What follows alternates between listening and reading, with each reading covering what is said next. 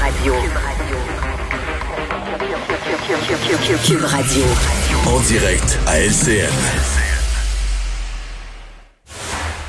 Alors, on joint Mario qui est dans les studios de Cube Radio. Euh, Mario, bonsoir. Bonsoir.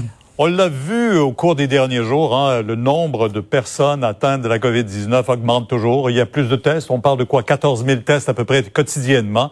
Et le premier ministre euh, sonne la fin de la récréation aujourd'hui. Ouais.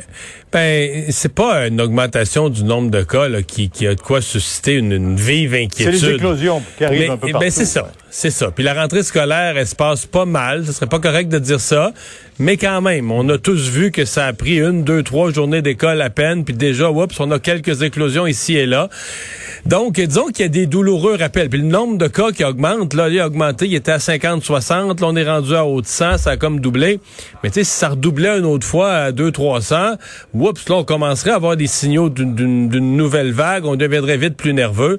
Donc, M. Legault, aujourd'hui, qui a parlé de relâchement général, mon opinion est partagée parce que moi je vois quand même beaucoup de gens faire beaucoup d'efforts. On a annulé le tournoi Pee-Wee aujourd'hui, des sacrifices énormes. Euh, les gens, euh, les gens euh, prennent les mesures le plus possible dans les commerces, mais je sais que c'est clair qu'il y a plus de fêtes familiales. dans les fêtes familiales, les rassemblements d'amis, des gens qui s'aiment bien. C'est sûr qu'en cours de soirée, il y a un oubli de la distanciation. On a un exemple d'une soirée karaoké, etc. Donc oui, le rappel de M. Legault est, est utile. J'utiliserai pas son mot, mais je sens pas qu'il y a un relâchement général. Je sens quand même que les gens font attention, mais une maladie contagieuse, c'est un, une moyenne patente à traîner dans une société parce que il y a jamais de relâchement possible. La contagion fait qu'une personne qui est malade puis qui ne le sait pas, ben tout, tout contact qu'elle a, elle, propage. Hein? Absolument. La statue de Johnny McDonald, vandalisée hier par un groupe euh, euh, de personnes qui euh, reprochent bien sûr le racisme de Johnny McDonald. Il y a évidemment des gens qui voudraient que ça reste comme ça, mais d'autres veulent que, au contraire, on la replace et, et même qu'on en fasse une discussion maintenant. Ouais. Ben réglons ça. D'abord, c'est des gens qui manifestaient initialement parce qu'ils veulent enlever des fonds à la police, là, euh, parce qu'ils veulent moins de services policiers. Puis c'est belle démonstration. Ils veulent moins de services policiers. Puis hier, ce qu'ils nous ont montré, c'est qu'il en faudrait plus parce qu'ils ont fait des actes de vandalisme en pleine face de la police. Puis il n'y avait pas assez de policiers pour les arrêter puis les coffrer. Donc euh, voilà une belle démonstration. Euh, pour le reste, là, euh, on ne peut pas réécrire l'histoire tous les personnages historiques, euh, on peut leur faire des reproches, encore plus si on relit l'histoire avec nos yeux d'aujourd'hui non pas les yeux de leur époque. Sir Johnny McDonald, pour nous, les Québécois francophones, on pourrait bien en dire du mal sur lui, puis la pendaison de Louis Riel, mais qu'est-ce que tu veux? Il a fondé le Canada, il était un des cofondateurs du Canada, le premier premier ministre du pays, a été réélu euh, plusieurs fois. Euh, puis il y a des Québécois qui votaient pour lui, là. C'était ça, c'était ça la réalité politique de l'époque. Et donc, c'est pas des voyous à décider qu'eux réécrivent l'histoire, eux effacent des pans de l'histoire. Euh, ça peut pas fonctionner comme ça. Et euh, donc, moi, qu'on qu'on nuance l'histoire, qu'on dise il faut l'expliquer, etc. J'ai pas de problème avec ça. Qu'on euh, que d'un leader ancien, on rappelle des gestes pour les contre les Premières Nations ou des choses pas correctes qui ont été faites. La pendaison de Louis Riel, elle fait partie de l'histoire. On l'écrit, on l'explique, on la, met en contexte.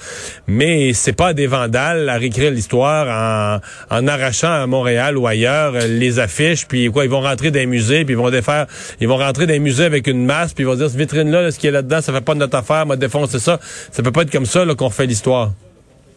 Et Valérie Plante est tout à fait d'accord avec vous parce qu'elle disait aujourd'hui il faut remettre euh, dans le contexte, mais il faut surtout avoir une discussion. On ne sait pas si on la remettra là, telle qu'elle. Mais là, on doit par, euh, principe, on doit, on doit la remettre là, On ne peut pas donner une victoire aux vandales.